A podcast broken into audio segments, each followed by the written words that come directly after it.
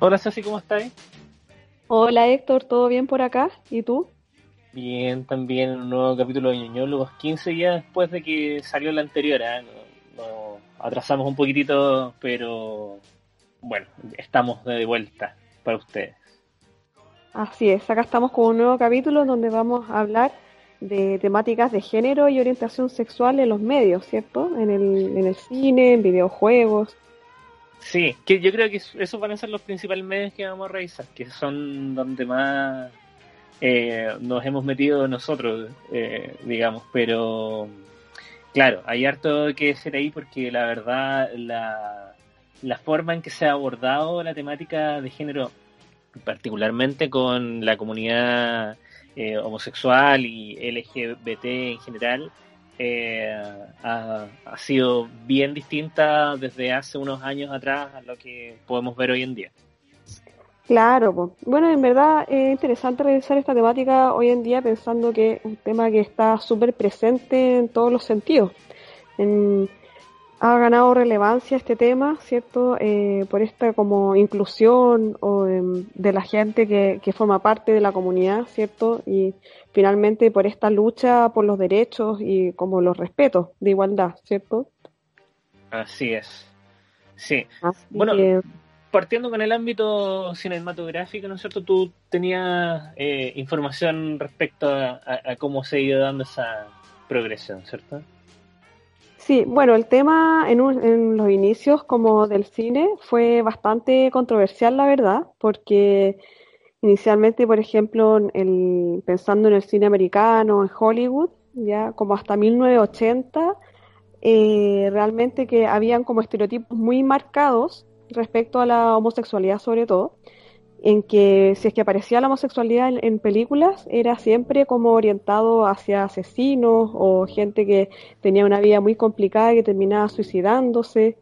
Ya estaba como súper eh, segmentado ese tema y la verdad que como era muy polémico también para la época, porque en esa época no había mucha aceptación de, de este tema y de hecho hasta algunas personas creían de que era una desviación sexual, que no era como una eh, condición normal, por así decirlo, que casi que las personas eh, con orientación eh, bisexual, homosexual, travestis, transexuales podían ser como anormales y enfermos en esa época. Claro. Algo que ha cambiado y obviamente ha mutado para bien hasta el día de hoy. Y bueno, en ese inicio, claro, habían varias películas como en esa temática y mm, y ahí hay que aclarar, aclarar que en el cine hay como dos ramas en que se expresa esta temática. Está el cine que tiene temática de LGBT, ¿ya? de la comunidad, y en donde se explica la realidad de ellos. O sea, en el fondo es cuando la película tiene una trama que se centra en la vida de estas personas, ¿ya?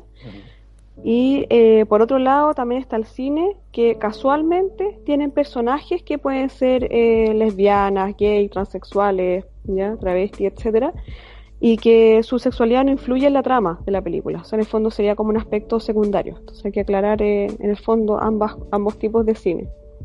Claro.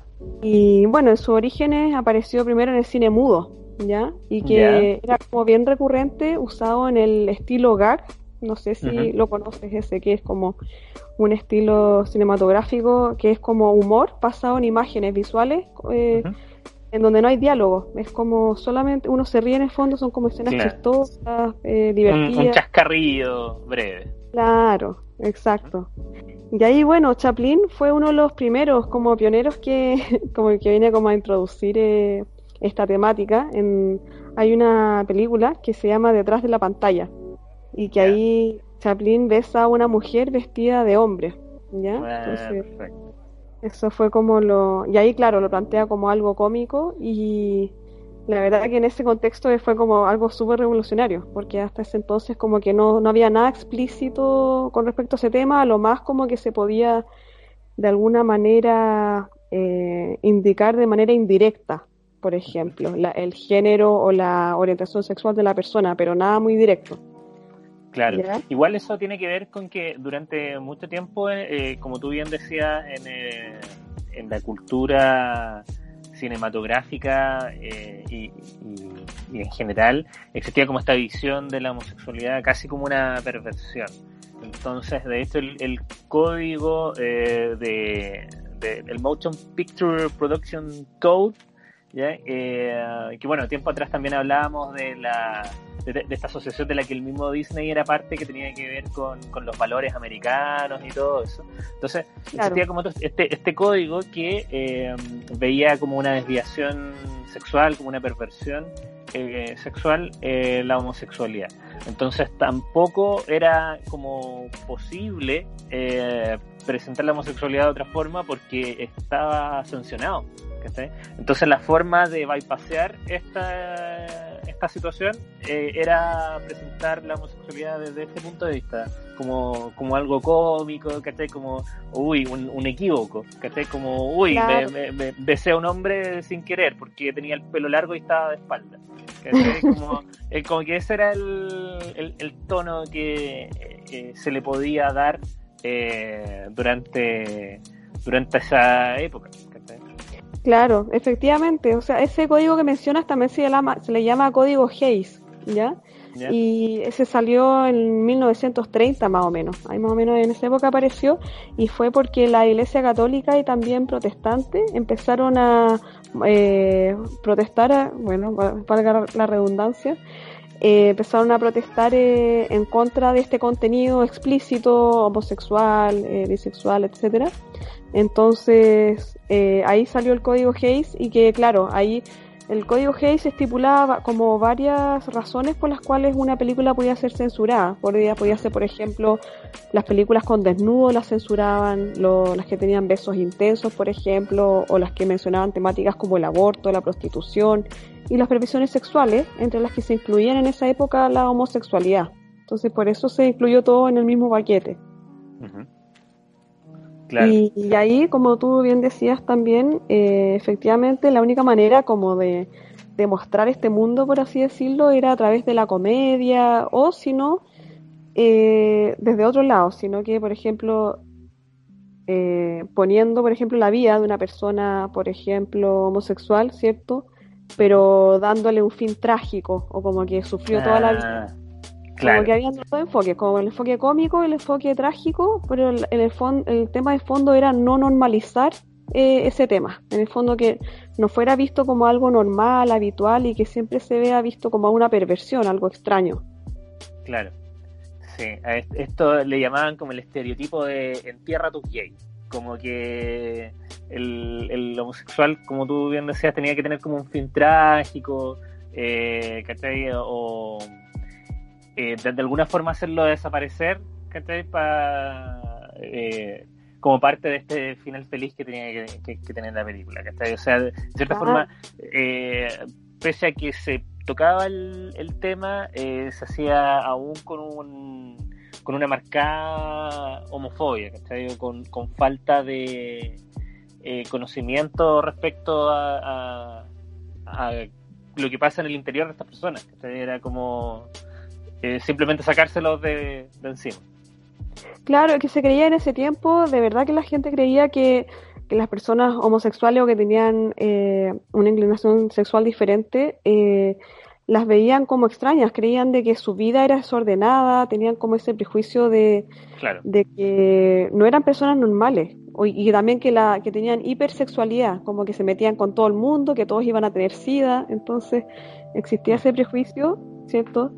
Y mm, siendo que en el fondo, claro, o sea, también está la otra mirada de que fuera de su sexualidad o, su orientación, eh, tienen una vida común y corriente también, pues, o sea, también eh, trabajan, no pueden tener una familia, ¿cierto? Etcétera.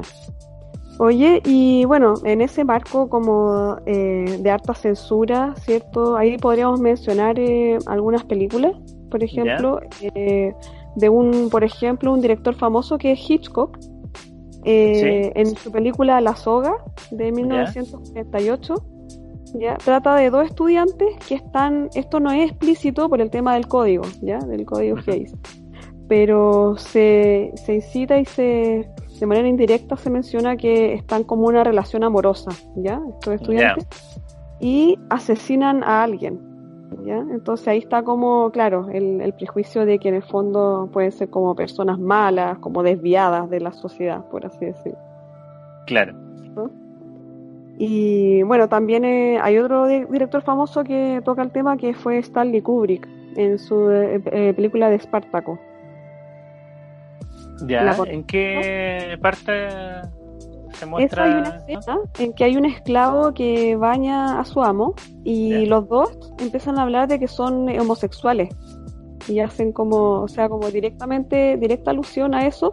No muestran nada explícito, pero en el fondo como que el contenido de la conversación era de, de la homosexualidad.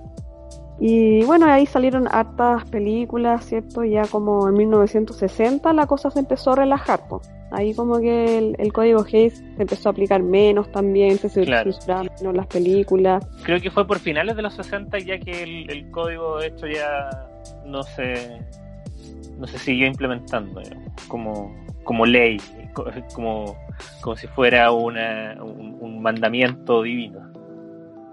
Claro, lo que pasa es que también eh, eso se juntó con el inicio de la comunidad de lesbianas, gays, bisexuales, transexuales, porque fue como en esa época en que empezaron a ver como estas manifestaciones, estas marchas para por los derechos de ellos, ¿ya? Entonces, por eso como que hubo una revolución importante ahí y se empezó a cambiar eh, también el, el, contenido de los medios, la gente también empezó a ser más flexible y empezó a visualizar eh, esta problemática como esta discriminación reiterada que se estaba haciendo hacia la gente de la comunidad. Perfecto. Y, qué más ejemplos tienes? Ahí, bueno, también hay eh, como una película que, claro, salió casi en los 60, que fue Rebelde sin causa. Ya, sí. Y hay un, el protagonista está enamorado de otro hombre, ¿ya? Y también está como todavía bajo el como el prejuicio de que tiene que tener como un final trágico y ahí acaba muerto en un, en un tiroteo policial. No sé si te suena esa película que también fue como bien eh, famosa en su época. Sí, pero no tenía idea de que era de, que tenía el, eh, que ver con el enamoramiento de él con otro hombre. Sí, lo que pasa es que lo, lo tocan como tema, pero finalmente, o sea, como tema secundario en realidad, porque realmente como que pasan varias cosas en la película y finalmente se centra como en, este tiroteo que ocurre, ¿cierto? Que finalmente el protagonista acaba muerto, ¿ya? Y bueno, en la misma época también hay otra película que se llama La Calumnia, en que esto es diferente porque es de una chica, ¿ya? Que se enamora de, de, una compañera de trabajo, ¿ya? Y bueno, las cosas resultan mal y finalmente se termina suicidando, también otro final trágico, tristemente. Todavía como en esa década todavía estaba muy presente todo esto, pese a que la, el código Hayes eh, estuviera como menos presente, igual todavía estaba muy presente esta temática hasta que ya ha pasado los años 70 como que hubo un cambio bien significativo, como que ya empezaron a, hacer películas eh, con contenido menos trágico, por así decirlo. Claro. Sí, igual yo creo que esa es una, una tendencia que no ha desaparecido del todo y sigue sigue un poco presente. Eh, tanto utilizar como al personaje homosexual como el alivio cómico, ¿cachai? O también como un personaje descartable dentro de la historia o, o un personaje que está asociado como a la tragedia, ¿cachai? Como, bueno, en, los años 90 hay una película que se llama El juego de las lágrimas que también tiene una, una revelación eh, importante. Bueno, esta película ya viene antigua, así que creo que no sorprende a nadie si digo que, eh, y, si no, sorry, pero que mm, la, la chica de la que estaba enamorado el protagonista en realidad era un hombre también. Y eso también como una revelación súper fuerte eh, la película, que, incluso fue parodiada, parodiada en la película de Ace Ventura, en la primera, cuando también se revela que el, el personaje de, de la detective era un hombre. Eh, y claro, como que él reacciona con asco, ¿cachai? Como con desilusión, pero al final, claro, la, la, película toma el giro de que él eh, estaba tan enamorado de, de esta chica que eh, decide pasar por alto eh, que, en realidad se trata de una persona trans, Entonces, eh, también fue bien impactante en ese momento y, y es en los 90 nomás, o sea, tampoco eh, fue hace tanto tiempo. Y aprovechando de hacer la similitud con, con Ace Ventura, dado que parodió esa escena en, primera película, eh, hasta también los 90, principios de los 2000, eh, el homosexual se seguía siendo como objeto de risa, ¿cachai? Como la posibilidad de que te pudiera agarrar un hombre en vez de una mujer, o, viceversa, ¿cachai? Seguía siendo como eh, para la risa. Claro.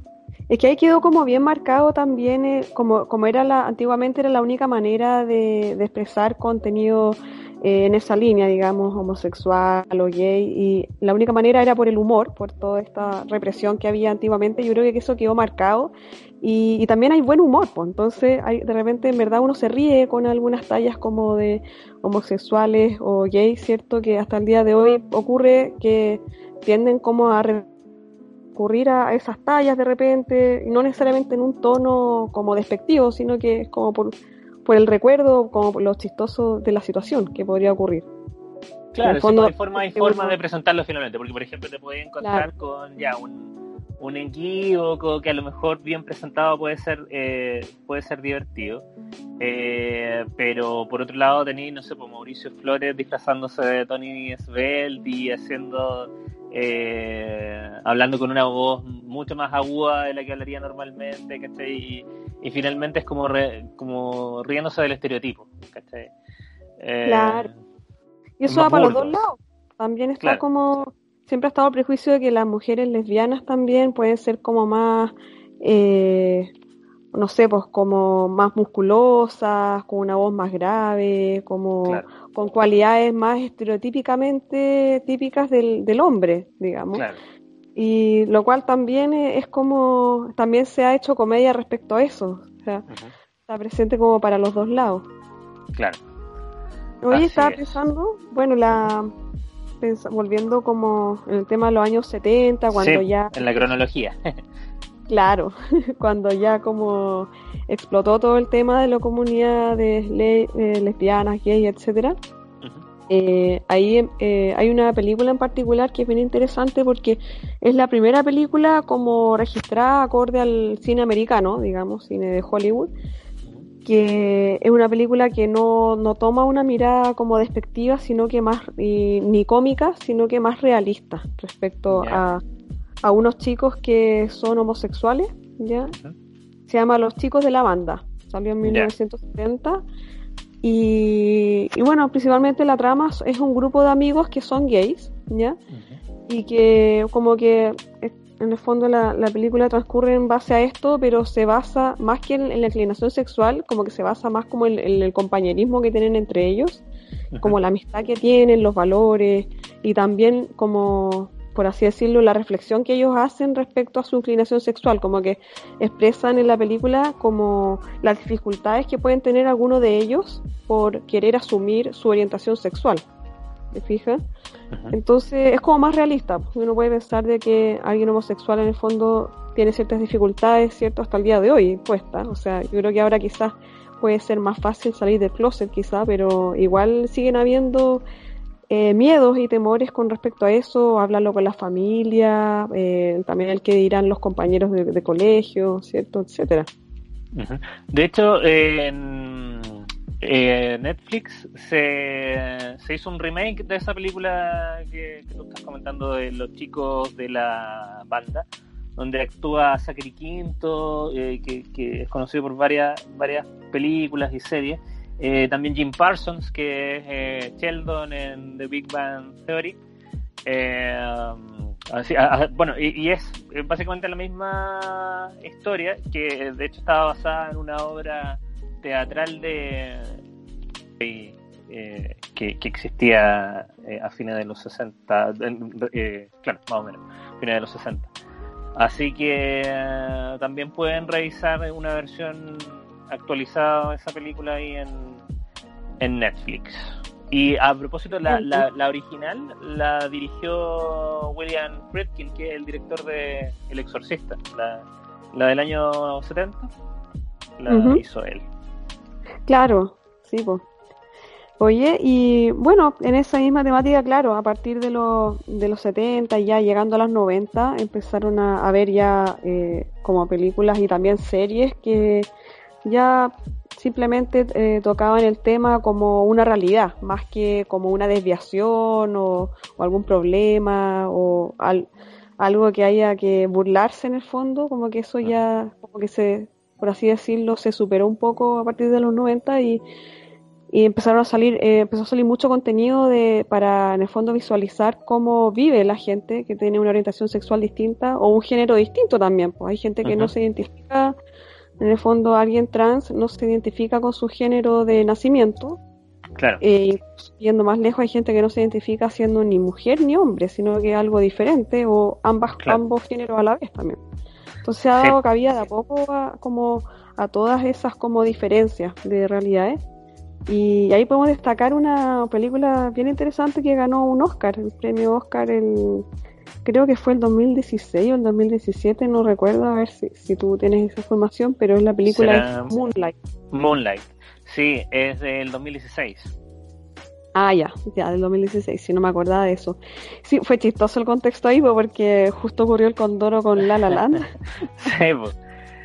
Claro, que, que habían dado por ganadora La La Land. No, no, no, es Moonlight. Es Moonlight. Eh, claro, eh, fue la premio Oscar del 2017, pero la película es del 2016. Sí, pues y para quienes no la han visto, bueno, se trata de un chico afroamericano que vive como en un sector súper complicado de Miami y que él no tiene papá y su mamá es adicta a las drogas, entonces y también él sufre bullying.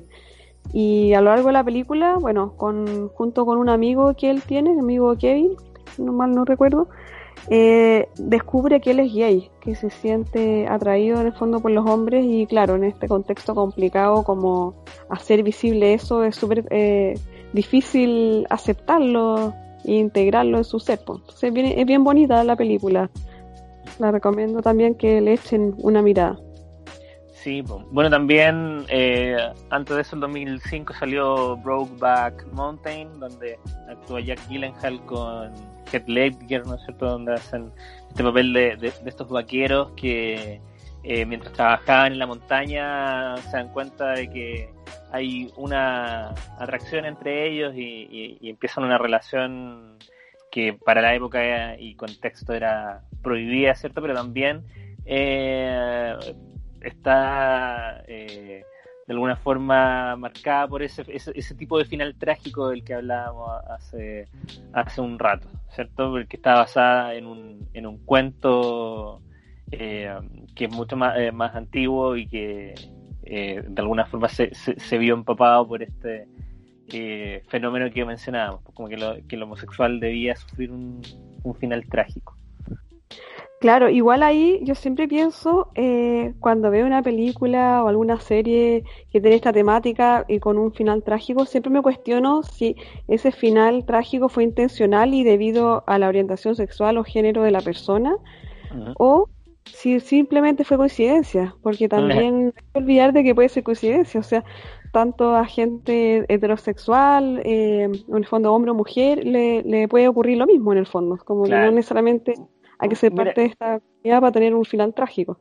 Yo eh, creo que, en este tipo de cosas no hay como accidentes, ¿cachai? Como que eh, la, persona que escribió la historia eh, le dio vueltas, lo pensó y, como que los eventos no se escribieron espontáneamente en la obra, ¿cachai? Pero sí lo que me cuestiono es que si siempre tiene que ver con un final moralizador como en el sentido de la homosexualidad es mala y por eso los homosexuales tienen que morir, que no.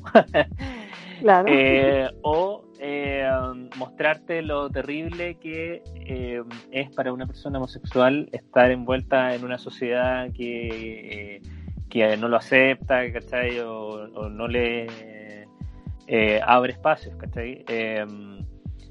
De hecho, eh, puede ser esto eh, de manera explícita o de manera más bien metafórica. Y ahí, por ejemplo, entra el, ejemplo de lo que pasa con Matrix, que eh, las, las, hermanas Wachowski, al momento de hacer las películas de Matrix, eran hermanos Wachowski, pero vivieron todo un proceso, ¿no es cierto?, de eh, de apertura y eh, ahora son hermanas, dado que son transgénero.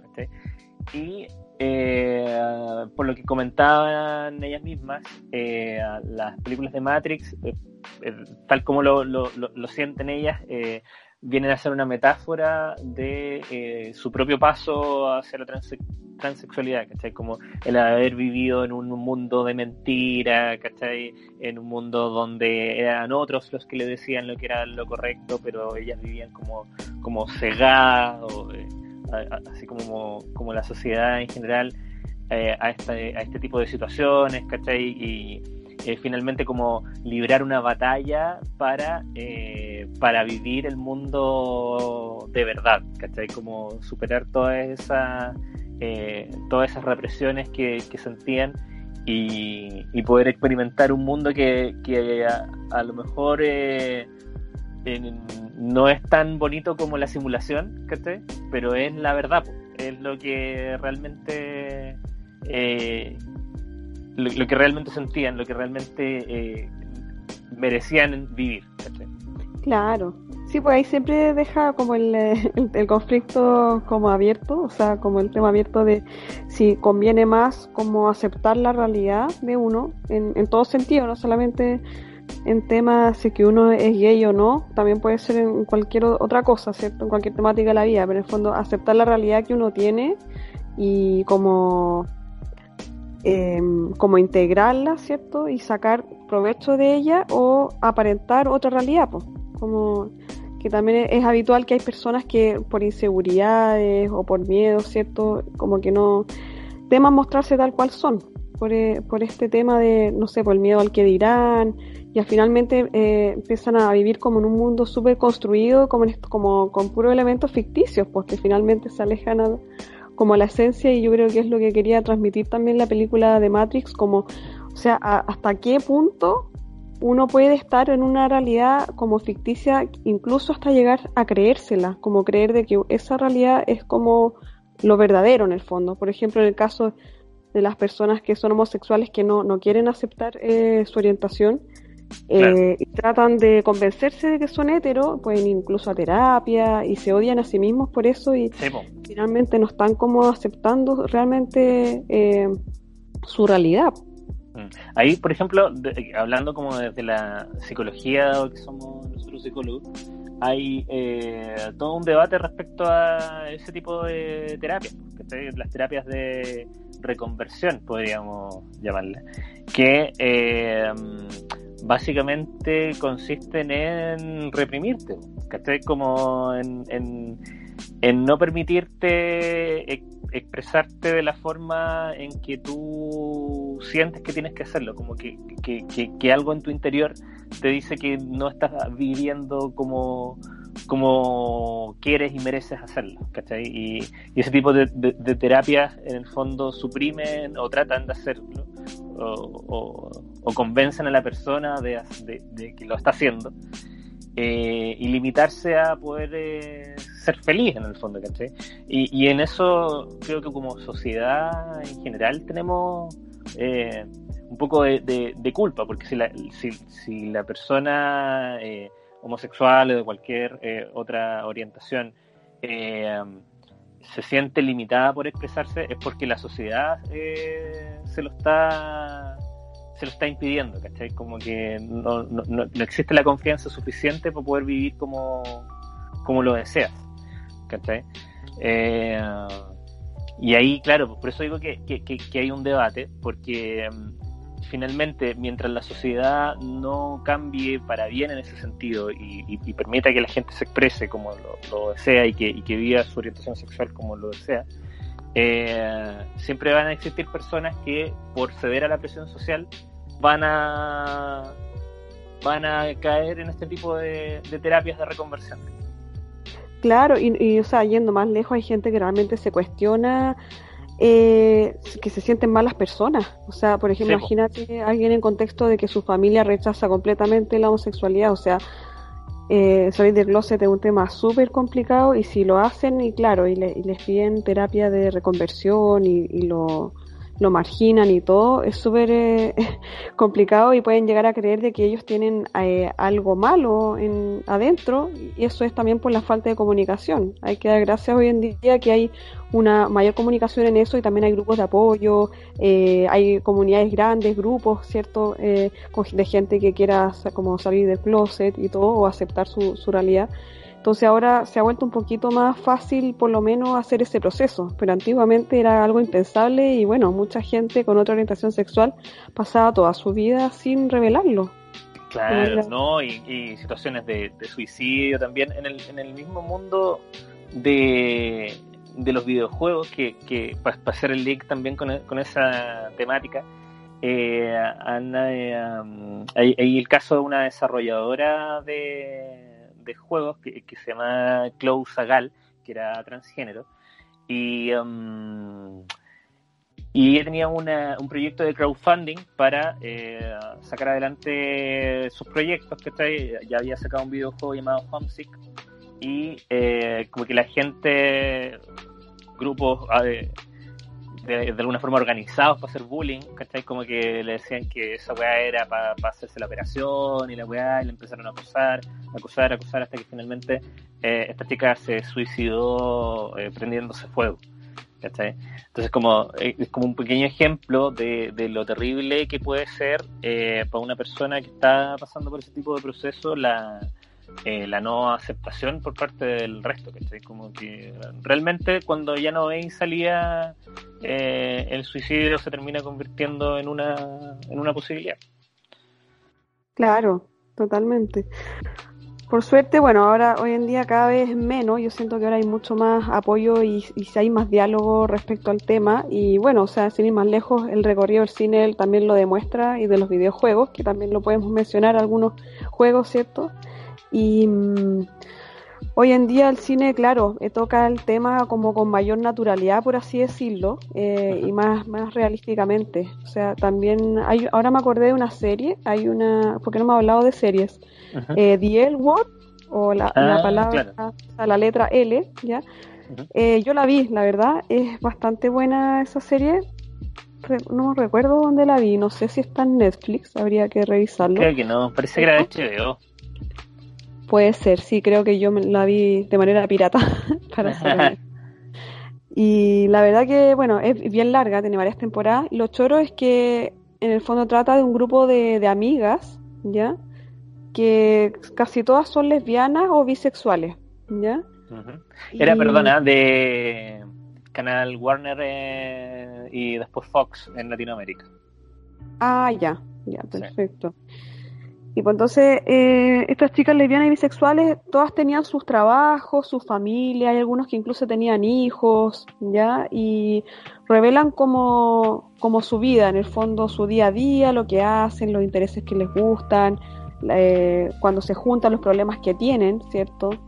Eh, con su familia o, o los prejuicios que pueden haber en torno a su orientación sexual y es bien interesante porque como que plantea el lesbianismo, o sea, como que siento que humaniza un poco al lesbianismo, o sea, te acerca más, al ver esa serie, te acerca más como a entender cómo viven las lesbianas y uno se da cuenta que, claro, o sea, son personas como normales como, como todas las demás personas, o sea, en el fondo igual tienes las mismas preocupaciones de llegar a fin de mes, ¿cierto? Eh, no sé, pues cuidar a los niños, mantener el trabajo, ¿cierto? Los mismos intereses de, con las amigas de ir al mall a comprar ropa, ¿cierto? Etcétera. Entonces, es bien interesante eso. eso sí, muy interesante, el, eh, perdona, ¿qué año? El 2004 salió, eh, bastante antigua ya, sí. Sí, pues, y lo, interesante es que, eh, claro, la serie se llama como eh, The L World porque eh, significa como la palabra con L, ¿cachai? Como de alguna forma, eh, como que estamos tocando un tema que podría ser tabú, ¿cachai? Como que algo de lo que la gente no quiere hablar explícitamente, nosotros te lo vamos a mostrar, ¿cachai? Como tú decís, humanizar. Pero me llama la atención que eh, en, español, como que al, título de la serie le pusieron lesbiana. ah, ¿sí? un poco sutil. Mira, bueno, igual en la época ya era más aceptado. Yo creo que no, ya en 2004 ya como que no tenía tanta relevancia ponerle ese título. Y también eh, tenemos, bueno, no hay que olvidar nuestra famosa película, ¿cierto? Chilena, eh, ganadora de un Oscar, Una Mujer Fantástica, del 2017. Y lo interesante es que ahí en esta película se plantea como la situación y la realidad de una mujer eh, trans, ¿cierto? Que está con su pareja, su pareja muere. Y bueno, toda la historia transcurre en que se envuelta en acusaciones, prejuicios, ¿cierto? Muestra como las dificultades que vive acorde a su realidad como, como trans. Ahí no queda explicitado, eso sí, si ella es transexual o transgénero. En el fondo, si se, si se operó o no se operó en la película.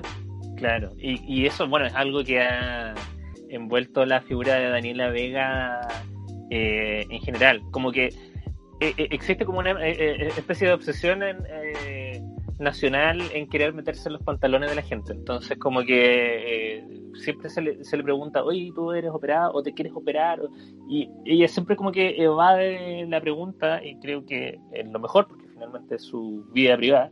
Pero claro, está la diferencia entre eh, la persona transgénero y la persona transexual, que el transgénero eh, se siente identificada con el género opuesto al, al, de nacimiento, al, al que tuvo biológicamente al nacer, eh, y la persona transexual que eh, eh, se cuestiona la posibilidad o ejerce la posibilidad de cambiar de sexo mediante cirugía.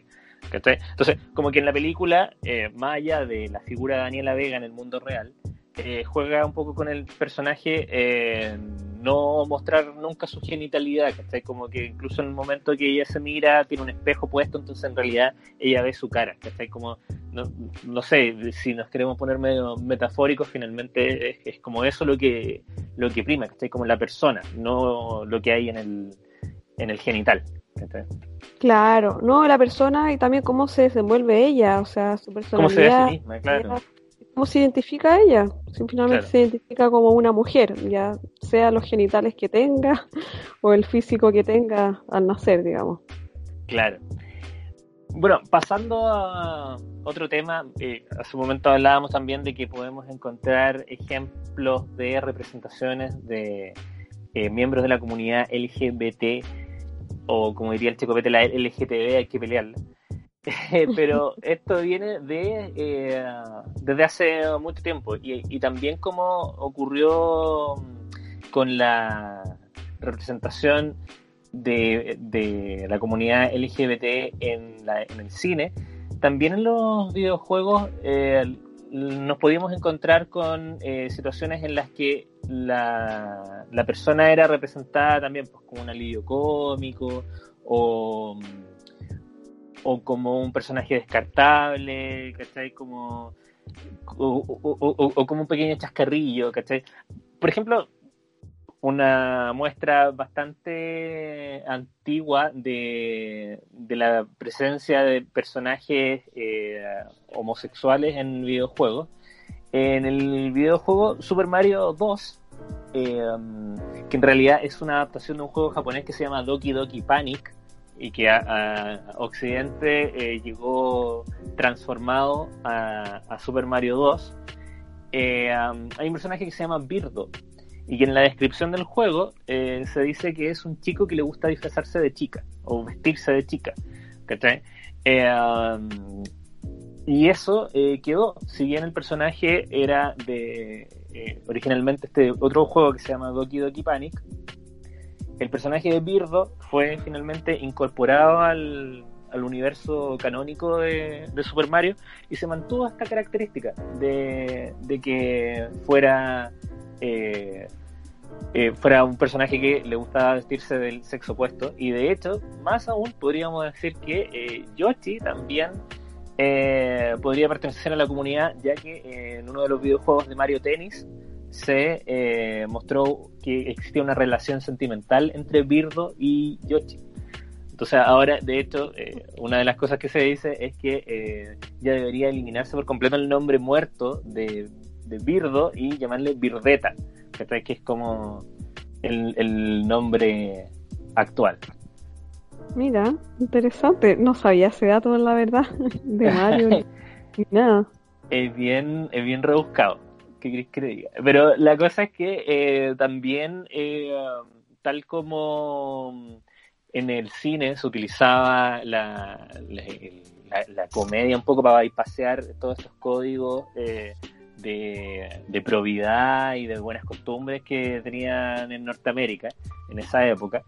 Um, por ejemplo, en el videojuego Final Fight hay un personaje que se llama Poison y que también después se adoptó para los juegos de Street Fighter. Um, que ahí también hay una situación que, que hace dudar, digamos, si era la intención original o eh, fue creado así en su origen. Pero eh, Poison, eh, a primera vista, pareciera ser una mujer, por, por, su físico, digamos. pero Nintendo, entre sus políticas de censura, impedía que en los videojuegos un hombre en esa época golpeara a una mujer. Esto fue en el 89, 90 más o menos. Entonces, eh, Capcom, y ahí como, como, insisto, no sé si era la idea original o fue como para sacarse el pillo, dijeron, no, pues es que eh, Poison en realidad no es una mujer, por lo tanto no hay un hombre pegándole a una mujer en este juego, sino que Poison es eh, transexual. Entonces fue como, ah, bueno, ya, entonces, ¿qué pase? y eh, eso sí, en las versiones eh, occidentales, en las primeras que, salieron de Final Fight, el, personaje de Poison eh, fue omitido, fue, fue eliminado. Pero Sega, que tenía una, una política un poco más liberal que Nintendo, no, no, no tuvo problema en en incorporar el personaje, eh, aunque eh, como que le cambiaron un poco la vestimenta para que no fuera tan, tan insinuante, pero, pero quedó eh, casi por completo en, su versión original. Claro. Oye, y estaba pensando ahora, me acordé también, o sea, en, en, línea con lo que estamos hablando, también hay una saga de juegos, bueno, que hemos mencionado anteriormente en podcasts anteriores, con los solo Final Fantasy, que también aparecen insinuaciones interesantes como de otras inclinaciones sexuales o de, mm, de cómo se llama, de homosexualidad o también incluso de travestismo, ¿ya? Por ejemplo, si vamos, nos vamos al Final Fantasy IX, ahí el principal antagonista, que es Kuja, ¿ya? Eh, la verdad que cuando yo jugué el juego, sinceramente pensé que Kuja era mujer, ¿ya? Porque viste como con una, tiene como una falda y deja al descubierto la, la guata, digamos, se le ve el ombligo y tiene como una, como una apariencia estereotipada femenina. Tiene los, los, las uñas pintadas, el pelo largo, como que mueve su, su brazo como en un gesto estereotipado, estereotipado como femenino también. Y, pero en verdad, claro, después al jugarlo me di cuenta que lo trataban de he, eh, en inglés, digamos, como hombre, como él, y la verdad es que es hombre, pues. Entonces es, es, como hay es una insinuación como indirecta de que puede ser eh, travesti él. Claro. Y si después, por ejemplo, nos vamos a Final Fantasy eh, 13, ahí es más explícito porque ahí, bueno, no se dice así como literalmente, pero hay una relación de amistad que podría rayar en lo amoroso entre dos personajes que es Fang y Vanilla, o Vainilla, ¿cierto? Y no sé si tú jugaste ahí el Final Fantasy XIII, que ubicas los personajes. Sí, sí, pues, sí, sí los cacho. Sí, pues y ahí se, como que se insinúa porque, no sé, pues siempre están hablando de que se, se echan de menos, de que juntas pues como que están mucho más felices, que quieren estar tranquilas las dos. Entonces se insinúa como que, igual una posibilidad, esto no es algo comprobado, pero sí es una posibilidad de que en el fondo ellas estén enamoradas entre sí. Y lo curioso es que, claro, ahí Fang tendría como, se acercaría más como al estereotipo de lesbiana, como alguien con características quizás como, como normadas, como masculinas, por así decirla, como más ruda, con más, como con fuerza física, mientras que eh, Vainilla ahí sería como más, eh, como actitudes estereotipadas como femeninas, así como delicada, como más tímida. Entonces, es interesante ver como ese contraste entre las dos. Sí, Eh, um, bueno, más actualmente también eh, tenemos eh, situaciones como la de The Last of Us con, con ah. él y, cierta polémica que se generó alrededor, ¿cierto? Sí, pues eso ya lo mencionamos en un podcast anterior, pero sí, pues ahí también fue, hay muchos fans del juego que tampoco no les gustó como esta decisión de que Ellie finalmente fuera lesbiana y saliera, digamos, del closet, ¿cierto? Algo, un ejemplo súper reciente. Y lo interesante es que ahí no, no está como muy estereotipado el perfil de, lesbiana, porque Ellie es como una persona como, como por así decirlo, no tiene como características reforzadas, estereotipadas de, de una lesbiana, ¿no? No se ve como esa rudeza o por así decirlo, esas cualidades como masculinas que se esperaría ver en un estereotipo eh, de lesbiana.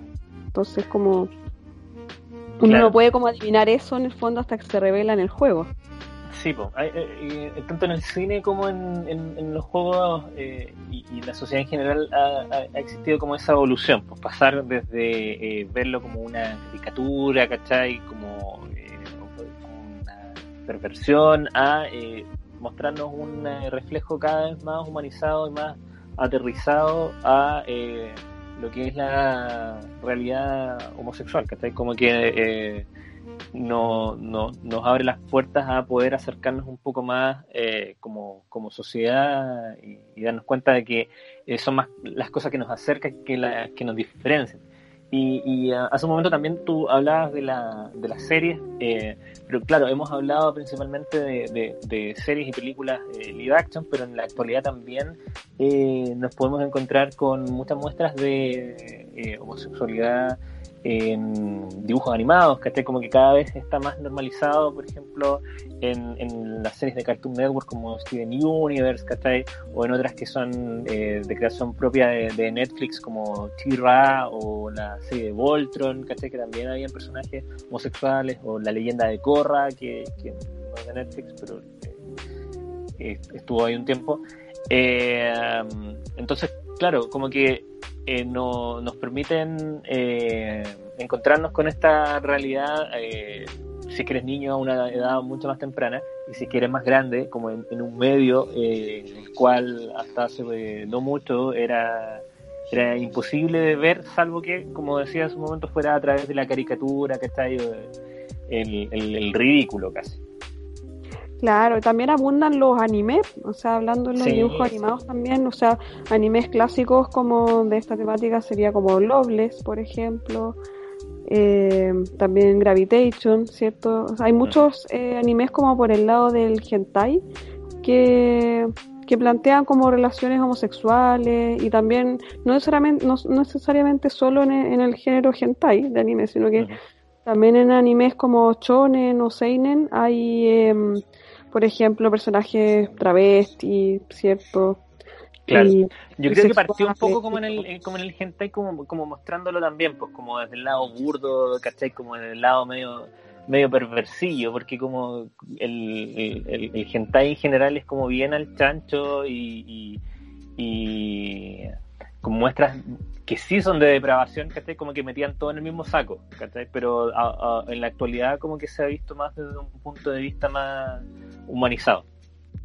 Claro, sí, pues, hoy en día eso lo, lo entretenido porque hay como mucha diversidad y ahora se puede tomar como eh, con humor, de repente hay como personajes muy estereotipados y otros que no, y como que hay, hay como una gama amplia que también en la realidad pasa así, pues, o sea, en el espectro de comunidad eh, LGBT eh, también es un espectro súper amplio y tampoco las personalidades están marcadas por estereotipos, entonces por ejemplo, hay gays que pueden tener como eh, resaltados cualidades femeninas, ¿cierto? Pero como hay gays que no, que en verdad no, como que no se nota que lo son hasta que lo dicen, digamos. Entonces, hay como un espectro bien amplio de, cómo puede ser cada persona, no, no hay límites para eso. Y, los medios se están dando cuenta de eso y por eso, por ese lado siento que se están combatiendo harto los estereotipos tan normados que había anteriormente.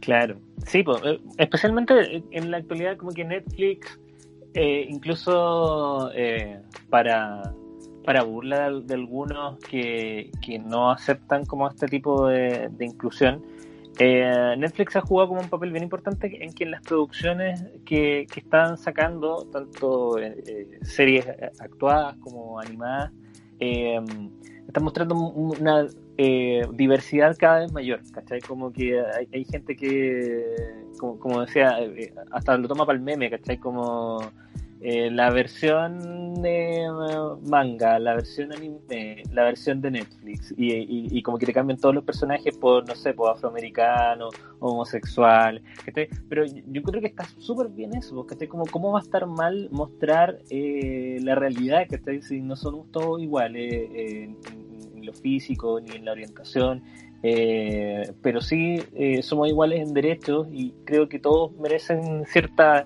representación eh, independiente de que, y, eso hablaba también alguna vez con un, con un compañero de pega psicólogo, eh, que no sé, no me acuerdo qué, qué publicidad vio en el que aparecía como un niño afroamericano, un niño asiático y un niño caucásico. Entonces decía, pero si quieren representar la realidad la, proporción de afroamericano, asiático y caucásico no es la misma. Y, yo le decía, ya, pero ¿qué queréis? ¿Que muestren un pedazo de niño chino y un pedazo de niño africano?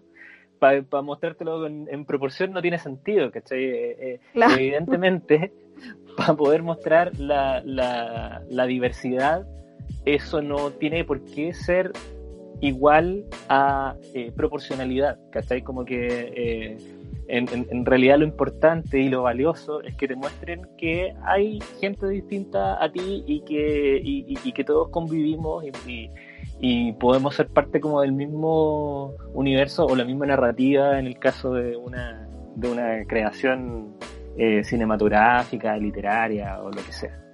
Sí, no, estoy totalmente de acuerdo contigo. Creo que al final, o sea, para eso va la cosa. O sea, también uno lo ve en la industria de los videojuegos, volviendo a ese tema, también, no sé, pues juegos eh, recientes como el Dragon Age Inquisition, que, o sea, no es tan reciente, salió en 2014, pero Em, este juego de rol, ¿cierto? Es de rol de acción, eh, que es bien entretenido, que salió para Windows y Play 4.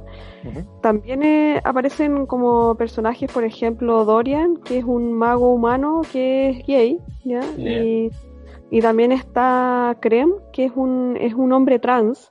Lo interesante de Krem es que es un hombre trans, y que, pero que no sigue el típico, estereotipo de, de trans, porque en el fondo él es un guerrero de un grupo de mercenarios. Entonces, en el fondo, pese a que su género biológico original fue de mujer, digamos, pero que en el juego ya es, eh, trans y es hombre, logra como en el fondo eh, como entrar a un grupo de mercenarios y ser todo un guerrero. O sea, en el fondo como si nunca hubiera sido mujer. O sea, es hombre derecho al derecho y al revés, digamos. Claro. Sí, pues bueno, y, otro otro caso también que es como curioso y que eh, yo siento que fue como parte de la transición de los dibujos animados a mostrar eh, relaciones homosexuales cada vez más evidentes. En Hora de Aventura, eh, la princesa, la dulce princesa, princesa chicle, como le llaman también, con Marceline, como que tienen también una relación que eh, es cada vez más evidente que, es homosexual. Claro. Sí, pues no, hoy en día podemos encontrar ejemplos de todo en realidad. Pues. Claro, y bueno, eh, encontramos entonces muestras eh, de... No, de nuevo. Encontramos muestras entonces de representantes de la comunidad LGBT en, distintas eh, producciones de cine, de series, videojuegos, eh, algunos más explícitos, algunos como que te, lo presentan de manera más bien velada, ¿cachai? Otros, un, ejemplo interesante también es el de Tracer del juego Overwatch, que en el juego no se hace ninguna referencia a, su orientación sexual, pero en el cómic complementario se explicita que es homosexual. Entonces como que eh, encontramos diversas formas también eh, de presentar esto. Y, creo que es interesante el, fenómeno de, cómo ha ido evolucionando desde quizá casi una nota al pie o un eh, gag chistoso eh, para presentarte un personaje homosexual a producciones que son cada vez más complejas, más explícitas eh, y, que, te van abriendo, ¿no es cierto?, el, el, espectro de posibilidades que se pueden hacer con estos personajes, ya sea desde hacer pasar como su orientación sexual como un mero detalle, como un hecho a la causa de un personaje, a de alguna forma desentrañar eh, todo lo que hay detrás de la mente eh, de una persona con esta orientación y todos los ires y venires eh, dramáticos, felices o, lo que sea, ¿no es cierto? De, estas personas para poder, Como, como decíamos un rato, integrarnos cada vez más como sociedad. Claro, oye, y en ese mismo contexto, ¿Qué crees tú que va a pasar en un futuro? O sea, con, todos estos movimientos que están habiendo, que bueno, ya llevamos años que ya explotó, digamos, la, manifestación de la comunidad LGBT, ¿cierto? Eh, ¿Qué crees tú o cuál es tu teoría de lo que va a pasar al respecto, como en la sociedad y también en los medios, en el cine, en las películas? Yo actualmente soy pesimista, pero optimista a largo plazo en el sentido de que siento que mm, como que las posiciones de la gente son cada vez más polarizadas, como que eh, a ver, creo que para eh, la gente que estaba acostumbrada a que no se metieran como en sus medios, por ejemplo, muy, muy particularmente en la comunidad videojueguil, como que siento que no les molestaba cuando cuando la cosa era, era para la, risa, ¿cachai? Como, o cuando era una, una anecdotilla, ¿cachai? Como el personaje de Birdo. la, explicación de que era un chico que le gustaba vestirse de chica venía en el manual, ¿cachai? Entonces, como que, como que pasaba piola, ¿cachai? Como da lo mismo. Además, de hecho, era un enemigo. Entonces podía hacer que Mario saltara arriba de, una, de un personaje trans y da lo mismo. ¿cachai? Eh, pero poco a poco eh, la realidad te empieza a encontrar y, empieza por lo tanto a verse manifestada en los medios que a ti te gustan, ¿cachai? Entonces empezás a encontrártelo más en las películas, más en las series, más en, eh, en los cómics, en los libros, etcétera. Entonces te empezás a, dar cuenta de que era un fenómeno más grande de lo que creíais, ¿cachai? Y, si no tienes el nivel de tolerancia para aceptar eh, a la gente que es distinta a ti, eh, claro, pues empiezan a generar todos estos personajes eh, que se dedican a hacer ciberacoso, ¿cachai? O, a, protestar incluso en contra de las comunidades homosexuales, ¿cachai? o no, no, binarias en general. Y claro, pues, empieza como, esta especie de contienda que, que, a veces se queda en lo virtual y a veces lamentablemente traspasa a la, realidad y nos encontramos con crímenes de odio horribles, ¿cachai?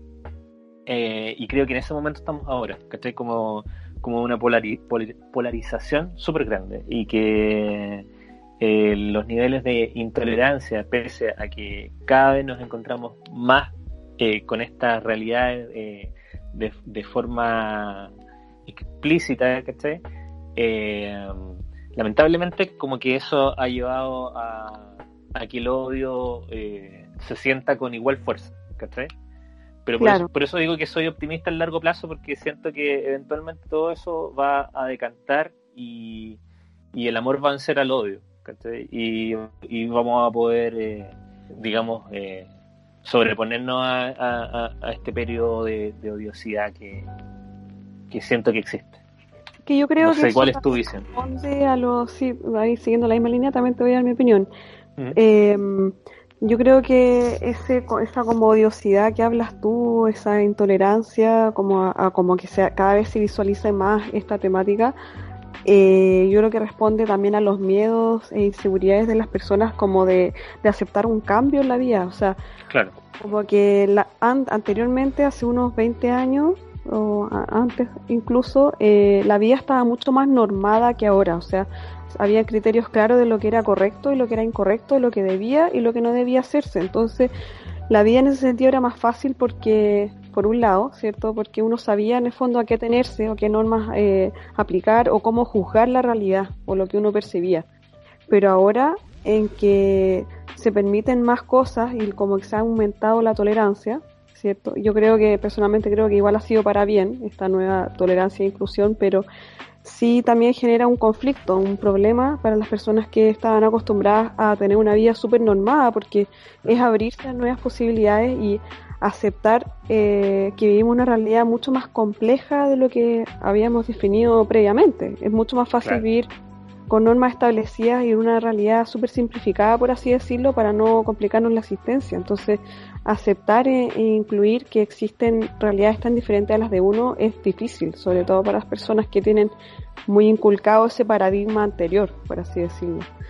Pero yo también creo que, bueno, las generaciones también de ahora están cambiando. Yo creo que quizás la gente que más les puede costar es gente que tiene, que creció con esta, con este otro paradigma, porque hoy en día en los mismos colegios, los mismos, eh, mi propio colegio puedo darlo como ejemplo que, que ya se incluía esta temática, o sea, yo en enseñanza media eh, tuve la oportunidad de hablar con un par de personas que eh, eran transexuales y, y, contaban su experiencia y todo, entonces... Claro, porque el mismo colegio las lleva a exponer. Sí, exactamente, el mismo colegio lo coordinó, fue algo súper interesante. Y la verdad que yo quizás tuve la suerte de, crecer eh, como en ese entorno, pero yo entiendo a las personas que les cuesta como más aceptar eh, eh, estas personas, digamos, que tienen, son muy diferentes a como lo habitual o lo que uno está acostumbrado. Entonces, pero yo creo que va por buen camino. Cada vez los colegios se están abriendo más, también las redes sociales, pese a que, claro, incita como al odio, al rechazo inicialmente, yo creo que una vez superados esos miedos, esas inseguridades, eh, vamos a llegar como a una aceptación e inclusión mucho mayor. Así es. Eso, eso esperamos para el futuro. Ese es nuestro mensaje de, amor e inclusión.